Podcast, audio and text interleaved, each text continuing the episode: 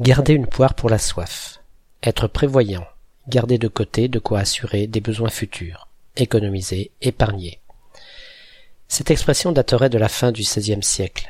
La poire étant un fruit juteux, on peut aisément imaginer que celui qui suppose pouvoir avoir soif un peu plus tard, sans avoir d'accès facile à un point d'eau, tel le voyageur d'autrefois, cheminant longtemps à pied, ait envie de se garder une poire intacte dans son baluchon pour pouvoir étancher sa soif à venir si le choix de la poire comme symbole de ce qu'il faut mettre de côté pour ne pas avoir de surprise dans le futur n'est pas expliqué, d'autres métaphores auraient tout aussi bien pu convenir.